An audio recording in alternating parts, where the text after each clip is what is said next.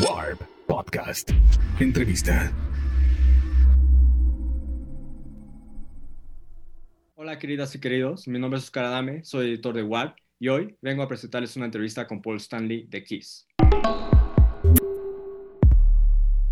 Paul Stanley es una figura famosa, relevante dentro de la industria de la música, debido a que fundó y ha elaborado como el principal compositor y el principal vocalista de la agrupación estadounidense Kiss, a la cual se le considera como la precursora del rock pesado y también a la cual se le considera como la primer agrupación, el primer acto en vivo que realmente estuvo interesado en realizar un concierto lleno de fuegos artificiales, un concierto lleno de eh, pirotecnia, un concierto lleno de escenarios monstruosos, que más que ser un acto de música en vivo, terminó transformándose prácticamente en lo que es un acto circense, lo cual se considera como una de las mayores innovaciones de Kiss. Paul Stanley, además, laboró como el diseñador de tales escenarios, el diseñador de los vestuarios de la banda, de los maquillajes, incluyendo el propio como el personaje de The Star Child, y también eh, como uno de, los, uno, uno de las cabezas más interesantes con respecto al marketing alrededor de la música, que llevó a Kiss a ser el proyecto que más dinero ha generado en toda la historia con respecto a la mercancía. Eh, él ahora mismo está separándose un poco de lo que llevó a, ser reconocido como vocalista y líder de Kiss para centrarse en su lugar en una colección de canciones que nacieron de su alma, una colección de covers a clásicos de Motown y de otros intérpretes de soul, eh, en un proyecto que se llama Soul Station, el cual acaba de lanzar un nuevo álbum llamado No One Then y que pretende no solamente ser una reflexión con respecto a eh, la música que lo llevó a iniciar en, en la música, sino también a los gustos que terminaron por definirlo como persona desde que era un adolescente, desde que era un niño. Hablamos sobre eso y más con Paul Stanley en Warp. It's nice to meet you, Paul. I, I read a lot about your next album. And well, one of the things that I think is one of the most interesting and I'm most interested about is the fact that, well, it is like a passion project because it is like also pretty nostalgic for you, right? You are making the songs that uh, how do you say that really like make an impression for you in your childhood. That's verdad. Yeah, it's true. It's um, um, I grew up listening to so many different kinds of music, and I've always believed that there's only two kinds of music: good and bad. And people who only listen to one style of music that's like eating one kind of food. You get malnourished. You don't. you it's not healthy. Um, so I have always believed um, that all those music, have, all those different musics have something to offer you, and um, um, in Kiss and in everything I do, there are influences. It's like a good recipe.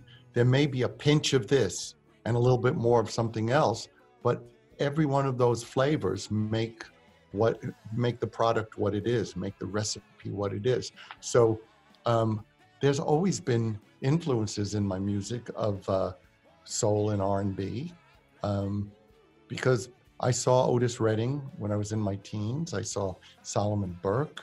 Um, I heard Smokey and the the Temptations and all the great Motown acts and the Philly Philly International uh, bands. So it's it's all been very important to me. Now I'm just kind of emphasizing and putting the spotlight more on that than the other bands that influenced me, like the British rock bands. Yeah. Um, so the em- emphasis may have been there before. So some people who uh, don't know me well would go, "Why is he doing this music?" Well, I sing it in my house. You're just not in my house. So um, it's not new for me. But having Soul Station, which is a band with members of all different nationalities, all different ethnicities, um, all brought together by this passion for music. And who knows passion better than, you know, Mexico? I mean, corazon is, is what makes everything happen. So this is in my heart and in my blood, and so it is for the rest of the band. Um, this is music made by human beings, Mhm. flesh and blood, Yeah, sure. not computers, not computers. And there's a big difference. Um, to hear this band live, uh, to experience it live, or to hear the album or see the videos, you see joy, and that joy cannot be faked. It, it- you cannot pretend. Um, so it's it's a music that's very important to me, and I think deserves to be heard because it's timeless. It's interesting because, well, uh, yesterday I saw your speech on Pollstar, and you really like make the point that you don't really like the new era of musicians to use samples of songs of Motown. I suppose that it is because of this that you are saying now that it is live music and it is really like uh, how do you say warm because of it. I think that everybody has a right Mhm. to their own taste, and everybody has a right to like certain music or like other music more.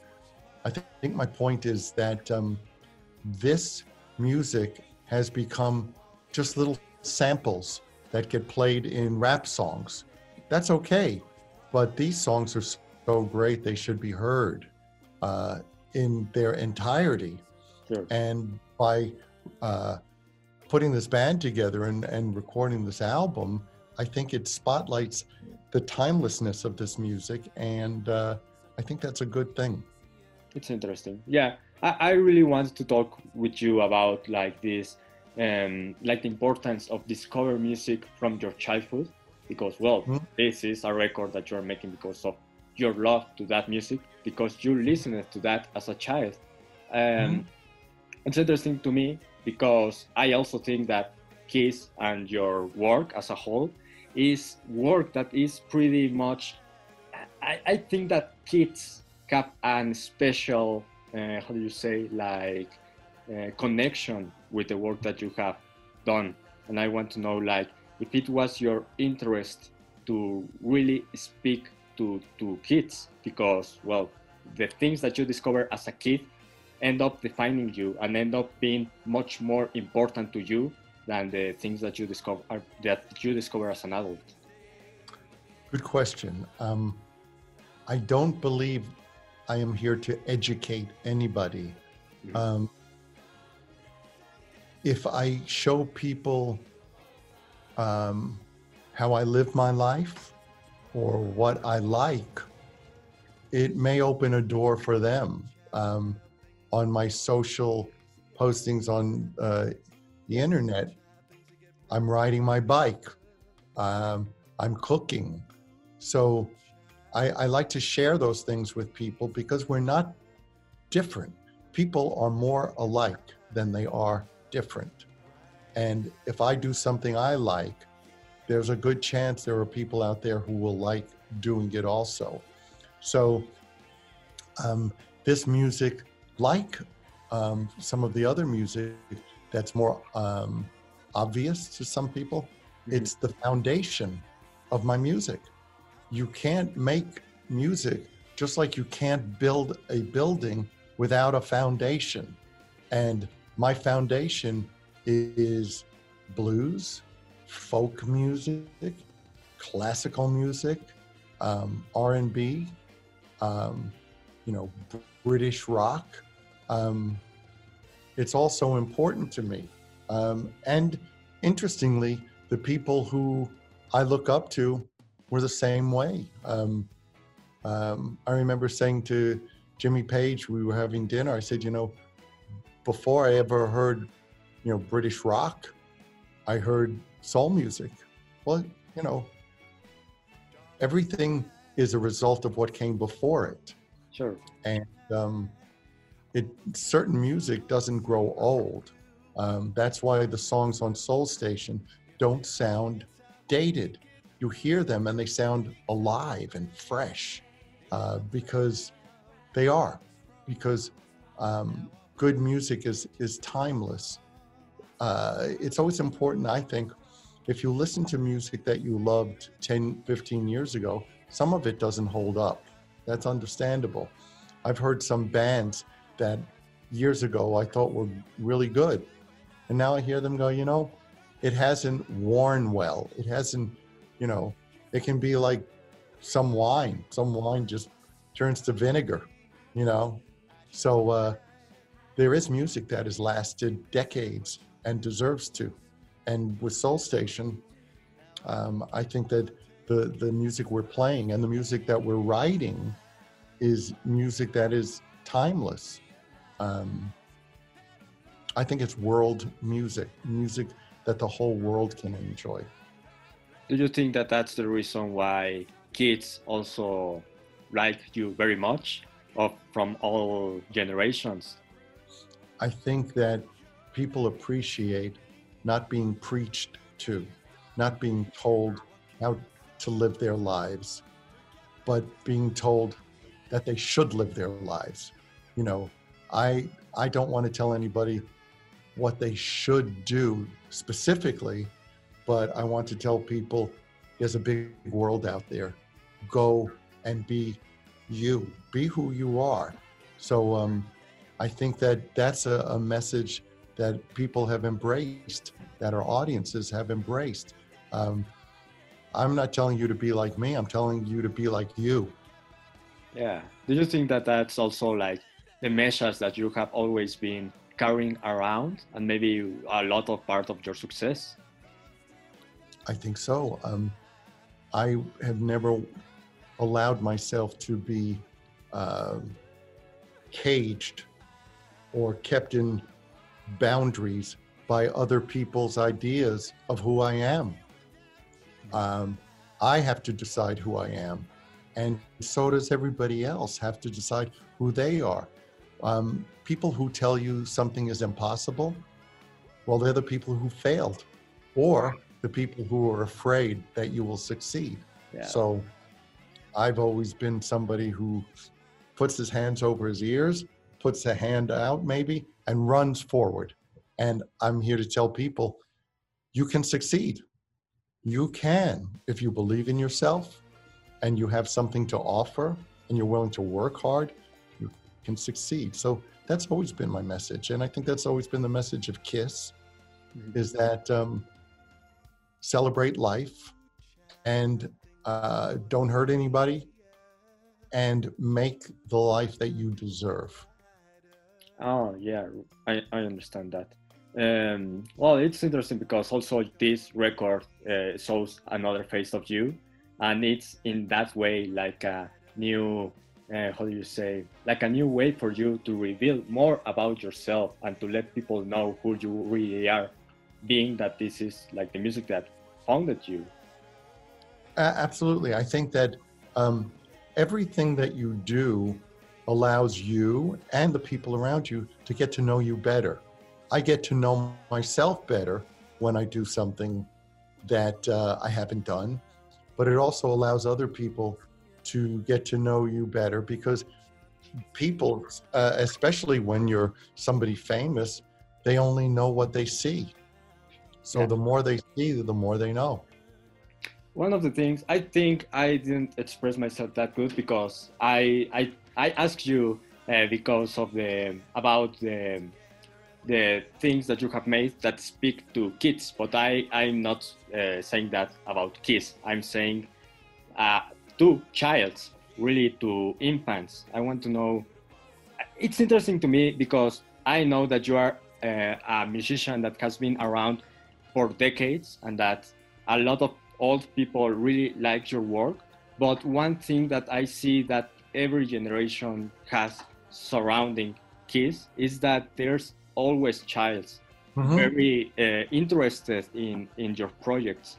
I think I think it's because um, children feel the spirit. They feel the positivity of of what we do, um, and I, I try. I've always tried to carry that in my life. Um, when I meet little children, I get down on my knees. I want to be on the same level with them. They don't have to look up like that.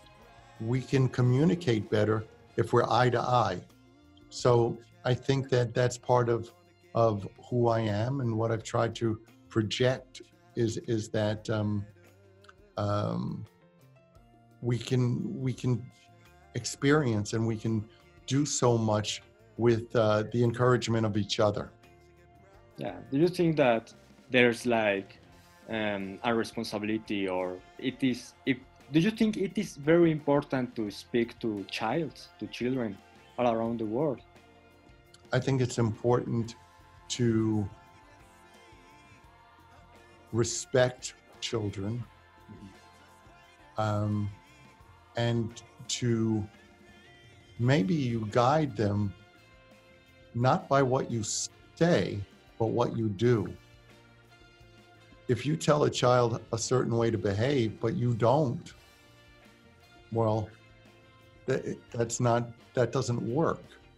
So I think we, we, we have a responsibility to children.